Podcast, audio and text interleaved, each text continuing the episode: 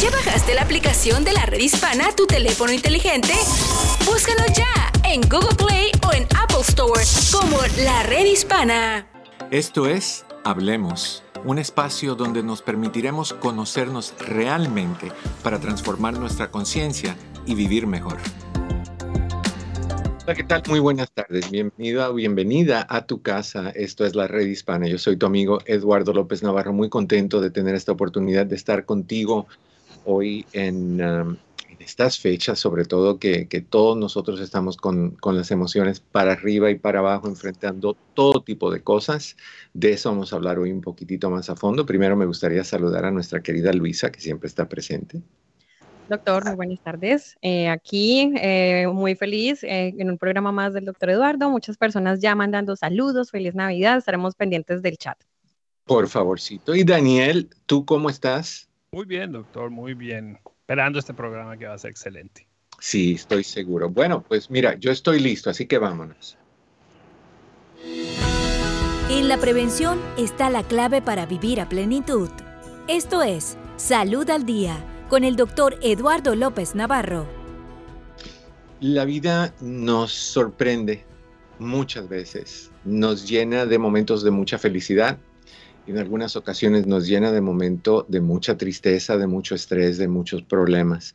No siempre el viaje es suavecito, es rocoso y a veces pone a prueba qué tanta resiliencia tenemos y qué tan capaces somos de manejar situaciones difíciles. Para hablar de eso, he invitado a alguien que no necesito yo presentarla porque ella sola es lo que es, nuestra querida y adorada doctora Isabel. Mi querida doctora, para mí, como siempre, es el, el honor y el placer de estar contigo. ¿Cómo estás? Yo estoy muy bien, muy bien acompañada contigo, querido amigo, que son muchos los años que nos conocemos, que, que hemos compartido, eh, aunque tú estás en una esquina y yo estoy en la otra, pero eh, yo creo que nos conectamos siempre por el corazón. Muchas gracias por tenerme en tu programa. No, no, feliz, feliz. Recuerdo que la última vez que hablamos, hablamos de ardillas voladoras, ¿te acuerdas? Sí, y al otro día vi una saltar. ¿Qué crees? y me mandaste foto, me acuerdo Ay, de eso muy bien.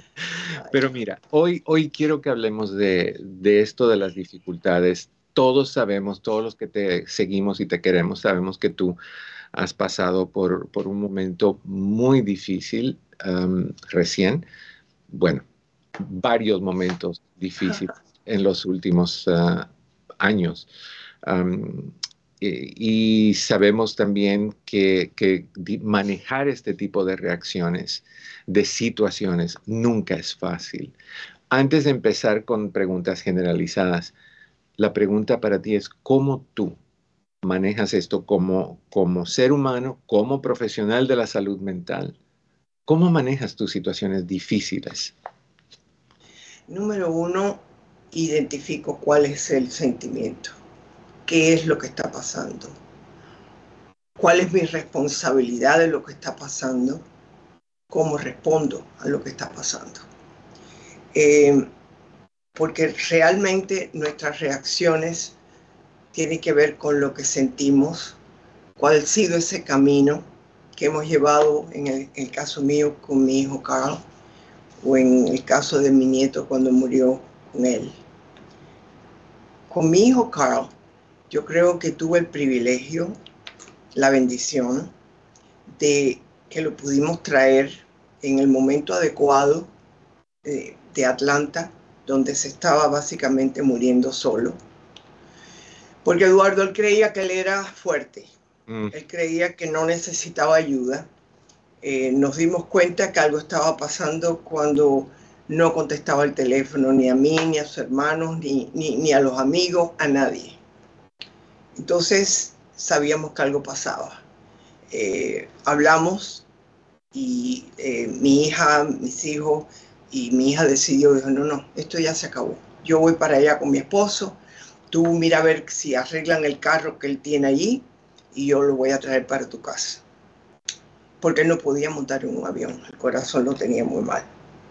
Entonces, en ese camino ya la familia está respondiendo. Sería un camino muy diferente si fuera yo sola, si él no tuviera más nadie. En aquel momento que estaba viviendo estaba solo, completamente solo, Eduardo. Es más, estaba tan solo que cuando mi hija entró en la casa, cuando lo, ella mandó un well, check que se llama, ¿no? Al no tener respuesta de su hermano, eh, llegó la policía. Un cuento un poco complicado, pero eh, le dijeron que sí, que era verdad, que estaba muy mal, porque tuvo que hacer dos well checks. Eh, la policía al principio entró y dijo, no, no, está bien. Pero mi hija lo volvió a llamar y el esposo, que es doctor también, llamó y le dijo, no, aquí pasa algo. Entonces mi hijo le había dicho a mi hija, me estoy muriendo, estoy solo, corre que me estoy muriendo. Así que cuando llegaron por avión, lo trajeron para acá manejando directamente 10 horas hasta llegar aquí. Cuando yo vi entrar a mi hijo, que ya yo lo había visto hacía mes y medio, era un guiñapo malo. Él dejó de tomar las medicinas, no estaba comiendo. Eh, un vecino al cual yo llamé, por favor, llévale algo de comer. Una vez al día le he llevado de comer. Entonces, por supuesto que esa parte me hace sentir a veces culpable, pero, pero se me va por, después de lo que tuve que hacer por él, ¿no? Mi hijo le dieron hasta strokes, solo, tirado en el piso. El, lado izquierdo lo tenía bastante tumbado. Eh, hay veces que el long-term memory estaba completamente intacto, de lo más bien, pero de buenas veces, como decimos los cubanos, tenía un pase a tierra que te decía, eh, llévame para mi casa. Y yo digo, pero, eso está en Atlanta. Y dice, no, mi casa está en la esquina. Y dije, ¿cómo? Fue cuando me empecé a dar cuenta que la falta de oxígeno le había dañado. fueron momentos difíciles, Eduardo, ver el proceso, pero al mismo tiempo yo decidí que yo iba a hacer todo lo que puede hacer una madre por complacer a su hijo. Y los hermanos igual. Eh, si quería flan a las 3 de la tarde, mi hija le hacía el flan a las 3 de la tarde. Si quería croqueta, porque le dio por croqueta, se le, buscaba o se le hacía. Quería pan con bistec, allá va. Eh, porque había un punto en común con él, la comida. Y ese fue lo que yo manejé para hacerlo sentir bien. Aunque tuviera la diabetes, yo sabía que, que, la muerte estaba tocando. Pero él es un hombre muy fuerte. ¿Cómo, cómo tú como madre ves a tu hijo entrar de esa manera, lo que tú viste no era el hijo que tú conocías, tú sentiste, me imagino que sentiste en tu corazón, ya estamos en lo último. ¿Cómo te das fuerza? ¿Cómo te inyectas energía para poder prepararle ese pan con bistec o, ese café con leche con pan? ¿Cómo, ¿Cómo sacas eso? Porque de esa realidad que tú acabas de decir, yo me dijo, no, yo puedo con esto. Yo, yo esto lo voy a cambiar. Eh, que vivir una, yo estaba entre la realidad y una fantasía. La, madre que cree que si le doy el café con leche con el pan, que si le doy esto, que si lo complazco, él se va a levantar. Y efectivamente se levantó. Le daba sus medicinas, medicinas que habían sido ordenadas de allá. Le tuve que comprar el oxígeno porque él tenía 57 años, él no tenía Medicare ni nada de eso. Entonces, eh, moví la tierra y el cielo el seguro de él nada más que era de allá de Atlanta, nada más que en emergencia. Tuve que llamar a un cardiólogo amigo mío que le dije, ¿qué hago? Porque se me está cayendo en el piso. Y yo no podía con él. Claro. Un hombre grande, así de grande como tú, ¿qué te parece? Sí, sí.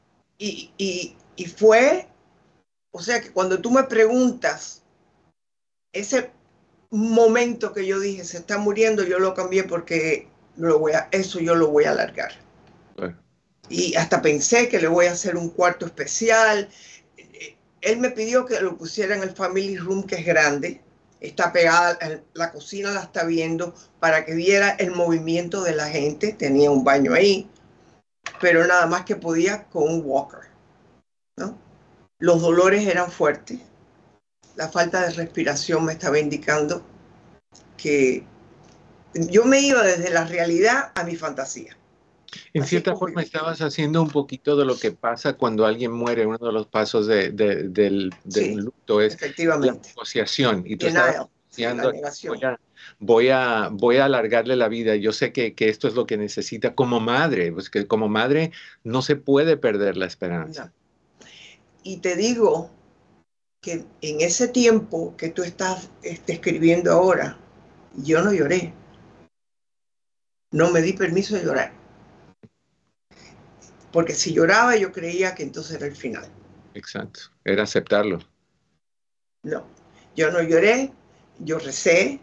Em, se comportaron la gente de, de Vitas, no tienes idea. 24 horas.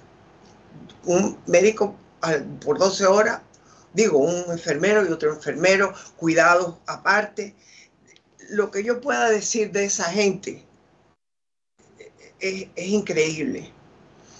Eh, me ayudaron a también centrarme en la realidad, porque llega el momento que no habían, le daba unos estados de ansiedad tan fuertes porque no podía respirar.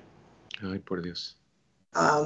Eh, las medicinas ansiolíticos eran para arriba y para abajo, no dábamos pie con bola, eh, hasta que el doctor que lo tenía en, el refrigerador mío me dijo, tú sabes que vas a tener que darle morfina. Y yo lo miré y yo le digo, bueno, vamos a ver. Yo todavía dije, vamos a ver. Y hubo un momento que dije, ¿cuánto le doy y cómo le doy? Se acabó. Eh, Eduardo, eh, sabes que no, no, parece que ser que fue con un proceso que yo me di cuenta que yo me estaba negando que él se iba. Pero en ese negar que él se iba es donde yo tenía la fortaleza de seguir.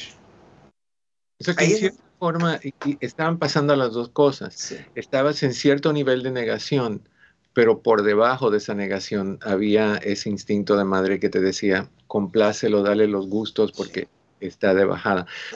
Ahora, tú dijiste algo al principio que me llamó la atención, dijiste, mi hijo pensaba que era fuerte. Yo creo que tu hijo fue muy fuerte, porque tu hijo decidió, mi primera, tuvo que enfrentar la pérdida de su hijo, que eso es, no me lo puedo imaginar, no me lo puedo imaginar. Él lo recogió del piso, Eduardo y también lo recogió y lo llevó al hospital para hacerlo vivir. Esto es una tragedia doble, Eduardo, porque esto viene después de un divorcio fuerte. Él tiene otro hijo. Y ese otro hijo, por ese divorcio, uno fue por un lado y el otro fue para el otro. Él era muy buen padre, quería a los dos. Que es decir, que compartirlos con la madre pero el mayor decidió ser de la madre. Okay. Porque en la corte de, Georgia tú puedes a los 13 años decidir. Decidir. Entonces, eso no quiere decir que yo lo haya abandonado. Ah, ah. Ese nieto mío, yo seguía, yo seguía. Como tú sabes que los muchachos hoy en día, uno tiene que aprender a comunicarse con la nueva juventud. Si es testear, yo testeo teléfono muy pocas veces contesto. O sea que mis mensajes eran todos por texto. Logré, estando él en el hospital, yo le había dicho a Enzo, tienes que hablar con tu padre. Y hubo un momento que me, mandó un texto y dice, abuela, estoy listo. Llamó al padre, lloró y le pidió perdón. O sea que había un lo, que llamamos closure.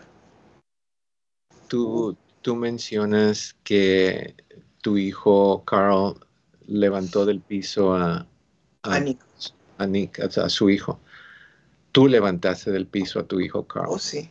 Oh, sí. Y, le diste, creo yo, la mejor calidad de, de vida en, toda la vida que le has dado, pero en estos últimos tiempos donde estaba solito, dejó de estar solito, dejó de sentirse a lo que sentía. También yo entiendo que muchos hijos no quieren que los padres sufran y se hacen más fuertes de lo que son y, evitan decir, y tal vez tu hijo estuvo ahí. Para mí eso es fortaleza.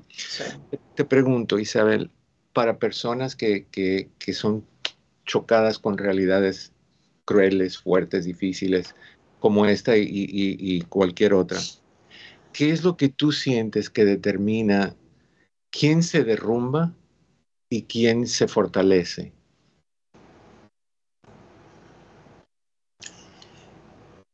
Aquello de que si yo hubiera hecho, yo no tengo eso. Hice un poquito más que eso. Bueno, nunca es un poquito más. Hice lo que tenía que hacer. Eh, yo creo que esa es la diferencia. Y por eso aquellos que nos están escuchando, eh, yo creo que debemos de vivir pensando qué es lo que tengo que hacer hoy, qué tengo que hacer por mí, qué tengo que hacer por, por tus hijos, que no te quede algo por dentro, que pude hacer y no hice. Yo recuerdo que mis amigas me peleaban porque yo tengo, tú sabes bien que tengo problemas con las piernas. Y mi hijo vive en la casa de él, es de dos pisos, pero los baños estaban siempre arriba. Y era una escalera que, para que te cuento, la gente me decía, tú no puedes ir a tú te vas a caer, te vas a matar.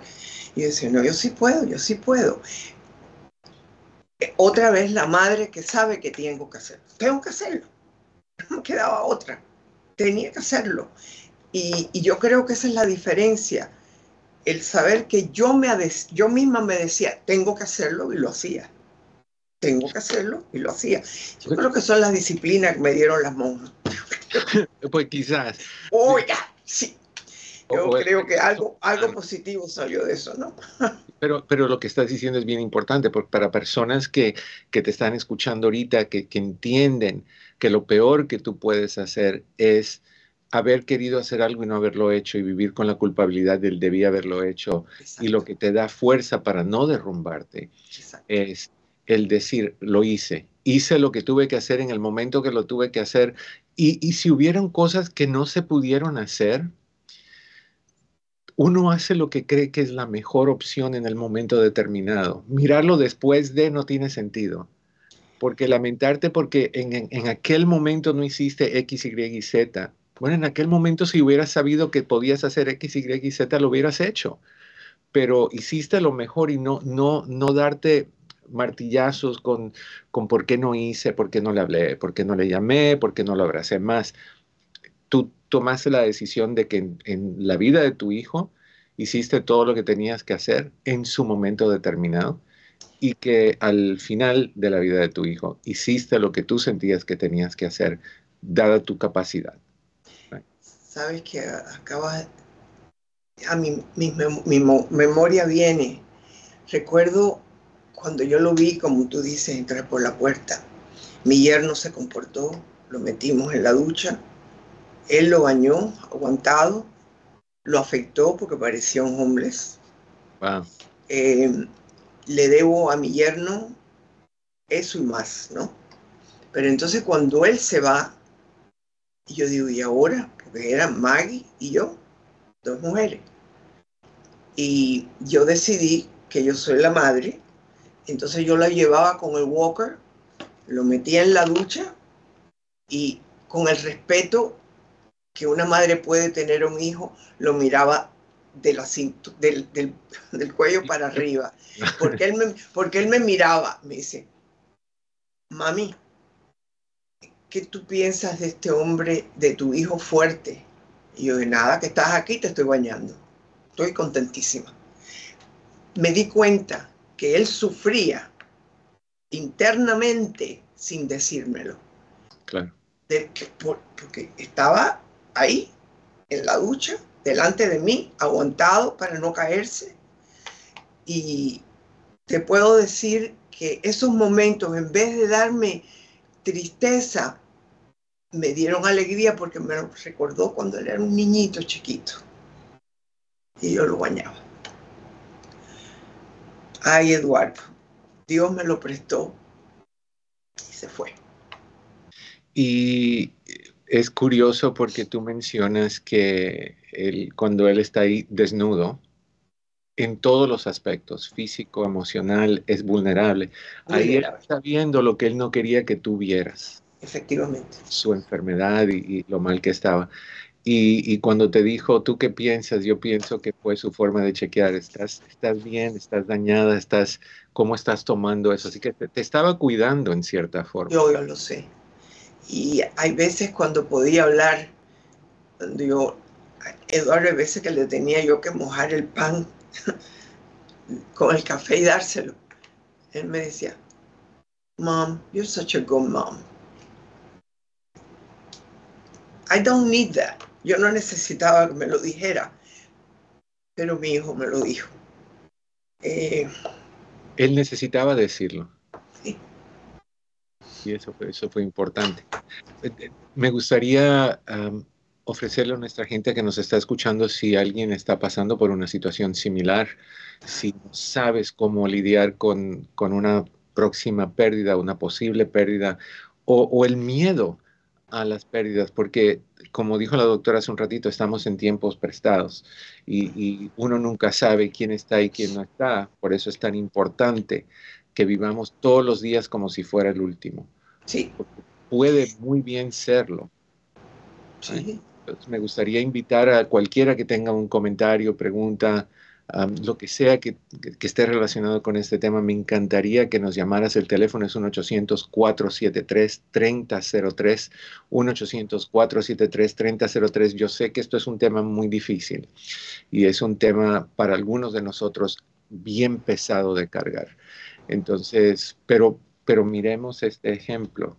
O sea, aquí está una madre que acaba de perder su hijo, a su hijo cuando recién pierde a su nieto y, que está demostrando lo que es honestamente ser una mamá y lo que es honestamente dejar de pensar en uno, en el dolor de uno y enfocarse en el dolor del hijo. Puedo decir algo, Eduardo, porque esta es una historia, el poder ver que cada uno de mis hijos fue viniendo tomando turno mi hijo Eric, eh, yo lo he dicho en el aire también, él es, he's gay, ¿ok? Y Carl era el macho machote, ¿ok? Y Eric, aunque lucía como cualquier hombre, porque la gente a veces que tiene una idea eh, un poco estúpida, ¿no? Eh, ellos, claro, siempre había habido como un tira y encoge, ¿no? pero verlos como ese hermano Eric ayudó a su hermano Carl. Como Carl con el walker, yo vi, porque yo le respeto los espacios, ¿no? Pero él se levantaba con su walker y si Eric estaba sentado en el sofá, el Libby se sentaba al lado de Eric. Yo creo que era una forma de decir, hermano, yo te quiero, eh, te acepto. Es más, lo llamaba para todo hazme esto. ¿Y tú crees que podamos ir? Porque él no hablaba así, él decía frases, ¿no? Vamos, llévame. Yo creo que mi hijo Carl logró hacer cualquier cosa que tenía que hacer para unirse a su hermana Maggie, a su hermana Lisa, a, mí, a todos. Eh, yo creo que él tuvo una oportunidad, pero esa es la misma oportunidad que yo le estoy pidiendo a la gente, a tu, tu radio escucha. No guarden eh, nada negativo, porque ahora Eric llora, porque me dice, ¿por qué yo no lo fui a ver más a menudo? ¿Por qué? Y Eric, tú hiciste todo lo que tenías que hacer y más. Eh, pero él se siente como que no, no hizo lo que tenía que hacer. Entonces él me dijo, yo tengo que hacer algo más por mi hermano. Y él fue el que fue a la casa de él, le limpió toda la casa, votó todo lo que tenía que votar, se ha metido con todas las cosas legales. No esperen que se esté muriendo alguien si es tu familia, es tu amigo, es alguien que, hace tiempo que no hablas, pues, haz la conexión, tienes que hacerlo. Espero que alguien pueda llamar y darse cuenta que todos tenemos el día de hoy, el minuto de hoy, y ya. ¿Padeces alguna condición crónica o tienes 50 años o más? ¿Sabías que existen tratamientos contra el COVID que pueden salvar tu vida? Escucha al doctor Pablo Rodríguez, profesor de obstetricia y ginecología del Colegio de Medicina Warren Alpert de la Universidad de Brown. Hay cosas en la vida que no pueden esperar. Si tienes 50 años o más o padeces una condición crónica, no tratar el COVID a tiempo puede ser mortal. Padecimientos como la enfermedad cardíaca o diabetes aumentan tu riesgo de enfermedad grave o muerte por el COVID si no es tratado a tiempo. Al primer síntoma de COVID, incluso si tus síntomas son leves, consulta a un doctor sobre tratamiento de inmediato. No esperes. Juntos sí podemos. Infórmate sobre tratamientos en cdc.gov diagonal tratamientos COVID.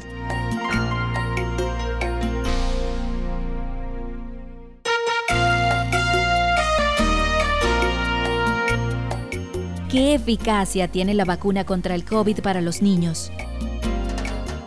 Escucha a la doctora Judith Flores, pediatra certificada con la Asociación Nacional Hispana de Medicina. El propósito principal de estas vacunas es evitar la enfermedad seria, las hospitalizaciones o la muerte. No sabemos qué tipo de infección va a tener su hijo, pero por eso es que recomendamos que lo vacune de seis meses en adelante contra el COVID. Para encontrar vacunas cerca de ti, visita vacunas.gov o envía un mensaje de texto con tu código postal al 822-862. Juntos sí podemos.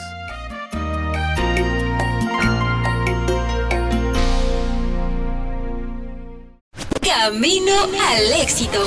Hola, ¿qué tal? Te saluda tu doctor Eduardo López Navarro. El mes de diciembre, donde generalmente debemos estar experimentando felicidad y regocijo, en muchas personas pueden llevarlos a sentir una profunda melancolía y depresión. Si estás pasando por estos u otros síntomas, te quiero recomendar que expreses las emociones negativas que sientas a personas allegadas a ti, como amigos o familiares. El poder desahogarte y recibir comprensión y cariño de personas cercanas ayuda mucho a que disminuya la depresión. Busca rodearte de personas y ambientes entornos positivos. Esto ayudará a crear sentimientos de tranquilidad y alegría, causando la disminución de pensamientos o de ideas negativas o pesimistas. Sea lo que sea, recuerda que el dueño de tus emociones eres tú. Contrólalas tú a ellas, nunca ellas a ti. Feliz Navidad, próspero año nuevo. Hay más información y recursos en el app La Red Hispana. Un mensaje de esta emisora y de la redhispana.com. La vida es para vivir sanos. Esto es Un Minuto de Salud con el Dr. Shaps. Familia, familia, familia, qué gusto estar con ustedes. El VIH ha cambiado la manera que nosotros hacemos muchas cosas, pero tengo tres buenas noticias. Número uno, ya tenemos antivirales que pueden hacer un gran, gran, gran cambio en la vida, ya que de esa manera una persona que tiene VIH puede vivir prácticamente con niveles nulos del virus y puede estar viviendo, disfrutando de esa vida tan increíble por medio de estos antivirales. Dos, nosotros ya tenemos antivirales preventivos que se llaman PrEP. Entonces, en dado caso que una persona esté en riesgo o simplemente quiera prevenir, puede llegar a tener acceso a estos antivirales que puede hacer una gran, gran diferencia. Y tres, muy interesante, lo que son las vacunas en un futuro contra el VIH. Esta tecnología todavía no está aquí, pero es algo que está viniendo y prontamente va a llegar a nuestra sociedad. Hay más información y recursos en el app La Red Hispana. Un mensaje de esta emisora y de la redhispana.com. Planeta Azul. Hola amigos, soy Isabel Nieves de Planeta Azul. ¿Sabías que los dispositivos, aunque estén en modo de energía de reserva, podrían aumentar la factura de energía eléctrica? Jennifer Ammon, del Consejo Estadounidense para una Economía Energética, dice que aunque los aparatos eléctricos de hoy usan menos energía de reserva que antes, estos pueden representar hasta el 10% del uso de la energía de tu hogar, reflejándose en facturas de energía más altas y más contaminación al medio ambiente. Existen herramientas que nos pueden ayudar a reducir el desperdicio de energía, como los enchufes inteligentes y las extensiones de varias tomas para conectar solo los de uso menos frecuente. El primer paso es ser conscientes y solo conectar lo que sea necesario. Así ahorras en la factura de energía y proteges el medio ambiente de los combustibles fósiles. Busca más información en la redhispana.com. Hay más información y recursos en la redhispana.com. Un mensaje de esta emisora y de la redhispana.com. Tú necesitas mejorar tu salud emocional. Nosotros sabemos cómo ayudarte. Hablemos con el doctor Eduardo López Navarro. Estamos de regreso en tu casa. Esto es la Red Hispana. Tu programa es Hablemos y yo soy tu amigo Eduardo López Navarro. Hoy estamos hablando con tú y mi doctora Isabel sobre las situaciones difíciles que uno tiene que enfrentar en sus vidas y cuál es la mejor manera de enfrentarlas y salir adelante, porque muchas de estas situaciones nos sacuden al, al grado de que terminamos caídos, aplastados y levantarse es muy difícil, más sobre todo cuando no tienes un sistema de apoyo, cuando, cuando no tienes alguien que te da la mano para salir, para levantarte, para, para motivarte que tengas ganas de salir, de salir adelante. Una de las cosas que yo estaba pensando, uh, Isabel, es que, que ¿cómo se prepara uno para estos momentos difíciles? Porque hay gente que dice, no, pero ¿cómo vas a estar preparándote para momentos difíciles? Vas a traer lo negativo, vas a, como pájaro de mal agüero. ¿Cómo, nos preparamos? ¿Lo evitamos? ¿Somos selectivamente ciegos? ¿O nos vamos preparando para momentos como estos? Te voy a decir cómo me preparé yo y cómo yo sé que todos los seres humanos pueden prepararse. Durante todo este tiempo, tú sabes que yo acabo de pasar también dos años con mi hija con el cáncer. Exacto. La niña, que tiene 11 años este viernes, tiene 10 años, ella vive con nosotros, conmigo. Uh -huh. Y ahí también quiero entrar que mi esperanza son mis nietos. Mi esperanza de un futuro es saber que quiero estar aquí para estar con mis nietos. De que esa niña, antes de que Carl muriera, preparamos el árbol de Navidad. Yo voy a hacerle las Navidades. O sea que yo voy buscando esa tablita para no ahogarme. Yo tengo por qué vivir. Sí, perdí a Carl, pero aquí está Sofía, aquí están mis hijos, aquí están mis siete nietos, ¿me entiendes? Uno tiene que buscar la razón de vida.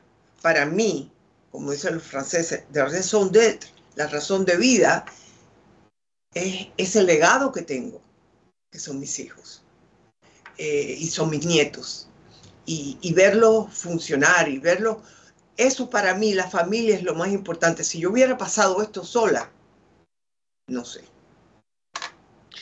es difícil de todos modos. Sí. Una de las cosas que me viene a mí a la mente es en, en, un momento que uno está bajo los efectos del sufrimiento o del miedo de lo que va a pasar o puede pasar o, o que ya intuimos que, que viene en camino.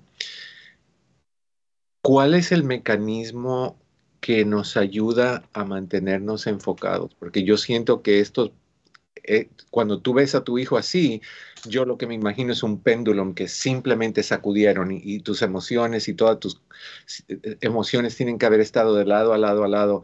Sí. ¿Cómo hacemos para traer ese péndulo al centro y poder tomar las mejores decisiones y enfocarnos en la persona que realmente importa, que es primordialmente la persona que está sufriendo, pasando por problemas uh, de dificultad o dificultades? Bueno, te diré que el tener que preocuparme por mi hijo, eh, lo tengo que hacer, punto. Eso no, no hay discusión sobre eso. Eh, lo que yo no puedo hacer es dejar el resto de las cosas que dependen de mí.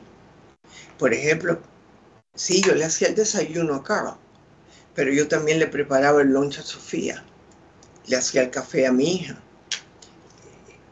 es llevar una rutina. No puedes quedarte en una cama, no puedes quedarte sentada, no puedes quedarte, ay, se va a morir. No, eso no, no, no entraba en el vocabulario mío.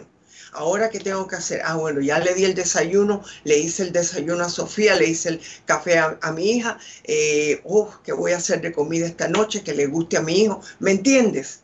Es un plan y ese plan hay que seguirlo Es para tener, poder tener motivadores, tener metas, seguir en tu, en tu, tu hábito, tu, tu costumbre, tu, lo, lo, que es familiar para ti.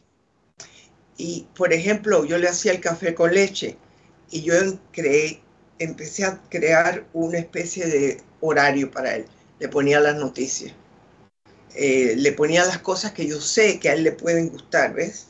Porque él ya no estaba en momento de estar un seguimiento de una serie, o no. Yo le ponía las noticias, él las veía, se dormía, se levantaba, entiende. Pero yo tenía que seguir una rutina. Yo tenía que seguir esa rutina, porque de mí dependía el resto de la familia. Claro. Claro, y eso es mucho más intenso porque tú eres un ser humano también con emociones y, tu gasolina también se gasta. Eh, y, y, uno también, por muy fuerte que quiera ser, es humano. Y, cuando me imagino, eh, cuando tú terminaba, se terminaba tu día y te ibas a tu cuarto y te acostabas y ponías esa cabeza en la almohada, muchos pensamientos de miedo, de, vete a saber cuántas emociones tienen que haber llegado a ti. Yo no sé si es que yo también estuve en esa etapa de la negación, mm. ¿no? Eh, eh, porque esa rutina te lleva a pensar esto y esto y esto sigue a esto y esto sigue a esto y sí me voy a acostar a tal hora. Pero ya, por ejemplo, cuando estás en la cama acostada, el, el family room es eh, pared con pared con mi cuarto. Entonces yo lo oía cuando él gritaba, no es que gritara mucho, pero gritaba que le faltaba el aire. Ah, o decía mom, o decía Maggie, o, o llamaba a alguien, ¿no? Ahí esa mi realidad. Entonces es que yo me daba cuenta. Y la noche que no lo oí mucho, me preocupé. Y, hoy no he oído nada. Entonces yo me levantaba porque sabía que estaba el enfermero. Me levantaba. Entonces yo no quería que me viera para no asustarlo. Entonces el enfermero me dice, eso me decía que la noche había estado muy mal, que se levantaba de la cama a la silla, de la silla a la cama. Ahí era cuando yo me estaba dando cuenta lo mal que estaba. Ahí es donde yo me daba cuenta. Pero al poco rato, Eduardo, regáñame si tú quieres, volvía a mi rutina, que es la que me salvaba. La rutina es lo que me llevaba a poder funcionar es, tu mecanismo de defensa, es lo que te ayudó a sobrepasar esta situación. Si te hubieras hundido, te, te desbarata. Me desbaratas. Ahora, tú no buscaste ayuda profesional, pero me imagino, o sí buscaste. Tengo una gran amiga que inclusive la, la presenté en el programa, Ligia Juven, que ella hace precisamente, trabaja con, con, eso que se llama, el libro de ella es Déjame vivir mi duelo. Es más, te lo mando si tú quieres. Eh, ella me llama, me dice, ¿cómo estás? Eh, yo le digo, oh, yo estoy bastante bien. Eh, aceptando que ya no, no sufre, es básicamente, ¿no? ayer fue fuerte, porque esa, esa fantasía o lo que tú quieras llamarle, se retumbó al decirme, puedes venir a recoger las cenizas. Ya ahí hay una finalidad, ya el cuerpo no existe. Eh, y ahí fue donde lloré y me di permiso a llorar y, ponerme, y dije, mira, estoy nerviosa, siento que las manos me tiemblan. Eh, me hago como un chequeo de cuerpo, ¿cómo estoy? Eh, si no me quiero levantar de la silla, no me voy a levantar del sillón eh, me doy permiso a sentir lo que tengo que estar sintiendo. Ahora, a las personas que tú tuviste esa, amiga que, te apoyó y, a las personas que están pasando por esto, ¿cuándo es el momento de buscar ayuda? ¿Un psicólogo, un consejero, un tanatólogo, o un sacerdote, un pastor o quien sea? ¿Cuándo es el momento de buscar ayuda? Cuando ves que no está funcionando. Cuando tú te ves que ya te quedaste en la cama, no quieres salir de la cama, eh, es el momento. Eh, el pedir ayuda es muy importante. Eh, yo tuve al padre que vino a ver a mi hijo, eh, tuve, y las amistades, mis amistades de toda una vida, no había un día que no me llamaban, ¿cómo estás? ¿Qué pasó con Carl? ¿Qué es esto? ¿Qué es lo otro? O venían, ¿entiendes? Si tú no tienes un círculo de amistades que de verdad están ahí no por el chisme, sino porque te quieren ayudar, que te conocen, eh, no te van a decir no llores, eh, llora todo lo que, te, lo que tú quieras. Eh, si tú no tienes ese grupo de apoyo que tú estabas mencionando, Eduardo, definitivamente necesitas a alguien que te ayude. Y muchas veces, personas como yo, que me creo muy fuerte, sé que dentro de unos días yo voy a ir a buscar la ayuda con Ligia porque sé que lo necesito hacer. Sin embargo, van a haber personas que, que, no van a querer buscar ayuda y que tú sabes, tú sientes o tú ves que son personas que están mal, que están o en una absoluta negación o, o están todavía, no, no aterrizado la realidad de lo que sí. sucedió. ¿Cómo, ¿Cómo se le habla a alguien que tú ves que, está sufriendo, que está con dificultad y que no quiere aceptar que necesita ayuda? Si, si ese es un amigo o una amiga, ve a visitarlo, llámalo por teléfono, llámala por teléfono y dice, yo quiero ir a verte. Como hacen mis amigas, mis amigas no me dicen, yo quiero escuchar tu llanto, no. Ellas vienen, me traen una flor o vienen y quieren tomar un, vino eh, y me dicen, ¿cómo te sientes? Y, como me dan la vuelta de una forma, yo me siento así. Y empiezan a recordarme las cosas con Carl, me empiezan a recordar los momentos que ellos han tenido con mi hijo. Si tú no tienes ese círculo de amistad, definitivamente vete a buscar ayuda, porque lo peor que puedes hacer es quedarte estancada o estancado eh, en aquello de que no, yo soy fuerte. Hay, hay personas que tú los quieres uh, ayudar o que tú quieres hablar con ellos en estos momentos. Personas en este caso serían la familia de la persona que se fue. Sí. Y te dicen, no quiero hablar, yo quiero estar solo, no me molestes, no quiero que, no te lo dicen de mala forma, sino te dicen, no. yo quiero estar solo y no quiero que nadie me hable. Si alguien dice eso, lo correcto es respetar esa necesidad o lo correcto es no respetarlo y meterse y, y, y, imponer lo que tú sientes que debe de suceder. ¿Cuál es la manera de hacer esto? Depende de las personalidades y depende del, del tipo de relación que tienes. Y yo he tenido personas que han pasado por momentos así y yo le he dicho, ok, pero tú sabes que yo te voy a tocar la puerta. Tú sabes que yo estoy aquí para ti. Si quieres llorar, lloramos. Si quieres reír, reímos. Si quieres ver una película, yo me siento al lado tuyo a verla. Eh, vas rompiendo poco a poco esa pared que muchas personas crean. Eh, y yo creo que todos aquellos que quizás se sienten culpables de algo son los primeros que empiezan a decir yo quiero estar solo, porque quieren revisar eh, su pensamiento, qué fue lo que yo no hice, qué fue lo que yo hice. Eh, entonces, si tú eres un amigo de alguien, ah, no, yo desbarato la puerta abajo. yo voy y le pregunto, yo estoy aquí para ti, yo me siento al lado tuyo, ¿qué película tú quieres ver? ¿Qué programa tú quieres ver? No, yo no quiero ver ningún programa. Ok, me siento al lado tuyo. No, yo no quiero que te sientes al lado mío, es lo que tú quieres que yo haga. Me siento en la puerta. lo he hecho. Claro. Lo he hecho. Claro. Porque entonces la otra persona o se ríe, por lo general siempre se ríen y saben cómo soy yo y abren la puerta y nos sentamos.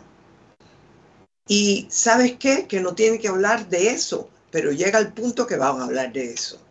Es tratar de un poquitico nada más, hablar un poquitico para que la otra persona suelte. ¿Me entiendes? Eso es lo importante, que pueda hablar contigo más adelante. ¿Se vale hacer un tipo de intervención cuando tú ves que la persona está mal, que sigue empeorándose, que no, no te sí. abre la puerta? ¿Se vale sí. hacer una intervención? Sí, yo creo que si, sobre todo si conoces a la familia, decirle, mira, eh, yo encuentro a esta persona mal. Y, quiero decirte que yo he tenido amistades que, saben tapar y decirte, no, yo no tengo necesidad de ninguna intervención. Pero eh, tú hablas con los hijos y los hijos, si mi mamá está muy mal, eh, se mete en la casa, no quiere salir de la casa. Entonces, en, en ese caso particular, yo he ido, he tocado la puerta sin avisar, sin llamar, y me han abierto la puerta. Entonces, sí se vale. Una cosa que quiero hacer contigo, um, hay varias sugerencias que, que, expertos recomiendan de cómo manejar esta situación. Me gustaría irlas viendo contigo y que tú me digas por qué es buena o por qué no es buena. Ok. Lo primero que recomiendan es dejar a un lado el pesimismo y enfocarnos en el optimismo. La idea de que este lugar donde estás ahorita también va a pasar. Este lugar feo también va a pasar. E, ¿Es buena idea eso de, de, tomar eso negativo y buscar lo positivo? Yo creo que eh, es lo que yo he estado haciendo, creo yo, ¿no? Eh, busco lo positivo, lo positivo es el resto de la familia. Eh, sería muy duro si no tuviera nadie, ¿ve? entiendo. Y yo creo que mi hijo hubo un momento que se sintió así. ¿okay? creo que eso lo llevó a ponerse peor, porque no quería ir a los grupos de apoyo, aunque yo lo empujaba. Eduardo, cuando una persona no quiere, es muy difícil moverlo. Tienes que ir por algún lado. En el caso de mi hijo, yo le decía, si vienes, si yo voy, vamos a ir. En el caso de él, te repito, la comida era un... Yo le decía, ¿a dónde tú quieres que yo te lleve a comer? Yo voy a ir y te voy a llevar al lugar. O sea, busca algo que los conecte. Eh, pero hay que hacer algo. También depende de cuál es la gravedad de la persona que se ha quedado. Eh, muchas veces tenemos que... Porque es que no se puede hacer mucho más, Eduardo. Tú y yo lo sabemos. ¿Qué voy a llamar? A decirle que te lo pongan en un hospital, primeramente 72 horas y se acabó. Y si lo encuentran que puede hablar, y la mayoría de esta gente pueden hablar y expresarse y hacerle el cuento al policía. Total, total. Dijiste algo o hiciste algo que me gustó mucho. Cuando empezaste a hablar hace un rato atrás sobre mojarle el pan en el café con leche y te sonreíste dentro de tu dolor. Es buena idea traer el, sentido del humor aún en momentos así de, de oscuros o de difíciles? Es cuando más importante es. Es cuando más importante es, si tú de verdad lo que quieres es que él esté feliz, que esa persona que se está muriendo eh, tenga tranquilidad. Yo me acuerdo que todos le hacíamos cualquier cosa para que él se riera, para que él se sintiera bien. El día de Thanksgiving, que ya él estaba eh, yo le pregunté, oye, a mí se me olvidó cómo es que tú haces el prime rib, porque él siempre hacía el prime rib para Thanksgiving. Y él me decía, haz esto, haz lo otro. Y, yo le veía en los ojos como que había levantado un poquito. Y lo que quiero decir con esto es que hay que darle esperanza al que se está yendo. Eh, eh, no decirle, bueno, tú vas a estar mejor del otro lado, no. Qué ridículo. No, eso, eso es una tontería bien grande. En ningún momento le dije yo, y eso que estuve tentada al final cuando él ya estaba inconsciente en el hospital, de decirle, tienes permiso de irte. No pude decirle eso. Cuando ya estás al final, puedes decir, tienes permiso para irte. Pero no pude, no pude. ¿Por qué crees tú que es importante? Porque yo, yo tengo unas creencias un poquito diferentes de lo que la gente piensa. Yo no pienso que hay que decirle vete, que, ve, tranquilo, se van a ir, se van a ir cuando se tengan que ir y van a hacerlo. Yo pienso que, que se les mantiene el positivismo y la buena actitud, buen humor hasta el momento en que ya tienen su último aliento. Yo no quisiera irme y que me digan, oye, te estás muriendo ya. bueno, pero tú lo estás ahora mirando desde el punto de vista que tú sabes, estás pensando que yo sabía como madre de Carl que él estaba entre los dos mundos. Por un lado quería estar con Nico, sí, pero tráeme a Nico para acá. Claro. ¿Me entiendes? Él, él, estaba bastante pegado aquí. Entonces yo sabía que si yo le decía, tienes permiso para irte, lo iba a herir. O sea que uno tiene que conocer a la persona para poderle decir eso. Eh, yo no creo que, que, yo pudiera decirle eso. A mí me tocó con alguien y básicamente ya, ya sabía que eran minutos lo que le quedaban y básicamente le dije, tienes sueño, déjate dormir, encontrar una medicina que te va a sentir, te va a ayudar a sentirte mucho mejor. Cuando te despiertes vas a estar feliz de la vida. Muy buena idea. A ver, tú usaste ahí la fantasía. Está bien. Y realmente no mentí. Cuando se no. estaba en mejor lugar que donde... seguro que lo que estaba. Eh, no hay duda de eso. Otra de las cosas que dicen los expertos es construir relaciones de calidad donde podamos desahogarnos en momentos así de difíciles.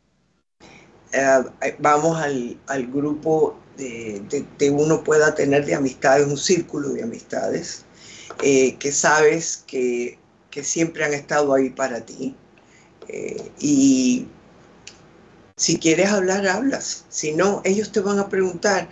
Eh, me llamaban todos los días, ¿estás bien? ¿Quieres que te lleve algo? No, estoy bien. Pero de todas formas, venían, tocaban la puerta y traía algo. Mira, una de, las personas que tengo que agradecer tremendamente es la que fue productora mía. No sé si tú te acuerdas, Adela Grun. Ella era, bueno, Adela no me ha dejado ni un segundo ella, no, yo puedo hacerlo porque yo soy muy self-sufficient. Yo creo que yo lo puedo todo. Entonces, Adela, no, yo voy a ir a llevarte al médico. Pero si yo voy, si no me quieres abrir la puerta, lo mismo que te estaba diciendo. Ella me decía eso, ¿qué voy a hacer? No le voy a abrir la puerta, por supuesto. Eh, ella todos los días me chequea y al fin de al cabo me dice, este, porque hay veces que tú sabes que uno puede poner call you later, ¿ok? Eh, y ella me, contestaba, yo solamente quiero saber que estás bien, punto, no te preocupes. Hay que tener ese círculo, hay que tener a alguien eh, que pueda chequear contigo. Pero Eduardo, la realidad también depende de qué tú has hecho en tu vida para tener ese círculo, ¿no? Si lo has, si lo has propiciado. Exacto. Y por eso, ese es el llamado a todos los que nos están escuchando. No cierres las puertas. Eh, hay veces que por tonterías nos peleamos con alguien y a lo mejor tenías una gran amistad con esa persona. Abre la puerta otra vez. Si te llama, contéstale. Eh, tenemos que tener un círculo, si no, olvídate. Estamos mal. Y, totalmente, a mí me enseñaron desde niño, mi mamá me dijo, nunca cierres ninguna puerta en tu vida. Exacto. Uno nunca sabe. el, otro punto que es recomendado, tú lo has explicado súper clarito, es tener metas que motiven. Sí. Tú las has oh, tenido, tu familia, tu nieta, tu hija, tus responsabilidades. Y ya, yo estoy pensando, porque yo todos los años, eh, todas las familias nos íbamos a las montañas a la casa de mi hija de allá de Maine y este año no lo hicimos. Claro, el problema comenzó con la pandemia, ¿no? Pero yo estoy ya pensando, nos vamos a reunir, nos vamos a reunir, vamos a estar juntos otra vez. ¿Sabes una cosa que hizo mi hijo Carl que tengo con sus locuras y todo? Ya él estaba mal, no tan mal como al final. Él mandó a hacer una mesa grandísima para toda la familia. Y mandó a una persona a poner el nombre de cada miembro de la familia en la mesa. Lo mandó a, grabar. Eso es importantísimo. Jamás nos olvidaremos de Carl. Dejó huellas, dejó uh. montones de huellas. Me dice, me dice Daniel que nos queda un minutito. Quiero aprovechar este minutito, Isabel, primero para darte las gracias Segunda, para darte todo mi respeto por el valor que tienes en, cómo enfrentas esas situaciones. Eres, eres una, enciclopedia de enseñanza y, ah, triste que has pasado por estas cosas, pero, pero agradezco en nombre de todas las personas que nos escuchan tu fortaleza y tu capacidad de enseñarnos en momentos así de difíciles cómo se deben de manejar. Te quiero un montón, te admiro mucho más todavía y tú lo sabes. Te mando un abrazote. Otro desde aquí. Cuídate mucho. si viviéramos juntos esto sería un problema y hubiéramos creado un problema serio de chisme. Chismeando todo el tiempo. Te quiero mucho. Oye, dale mucho cariño a tu madre. Yo le digo. Muchas, gracias. Felicidades.